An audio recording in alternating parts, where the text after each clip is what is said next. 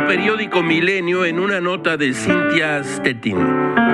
El Congreso de la Ciudad de México buscará que los piropos en la capital sean considerados faltas administrativas o que eh, esto llevaría a una persona a pasar 36 horas de arresto o realizar 18 horas de trabajo comunitario.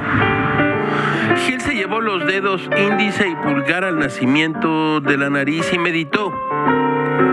Estos diputados y diputadas locales tienen dos dedos de frente. Se prevé que esta prohibición quede expresada en el artículo 26, fracción 9. Proferir silbidos o expresiones verbales de connotación sexual a una persona con el propósito de afectar su dignidad. Castigo, masita, de 36 horas inconmutables.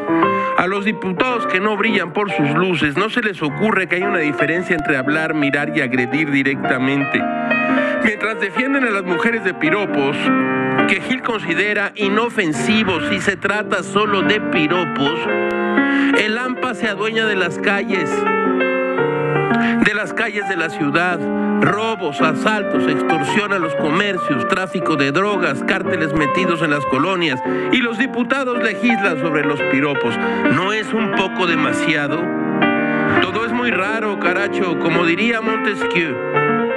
Una cosa no es justa por el hecho de ser ley debe ser ley porque es justa.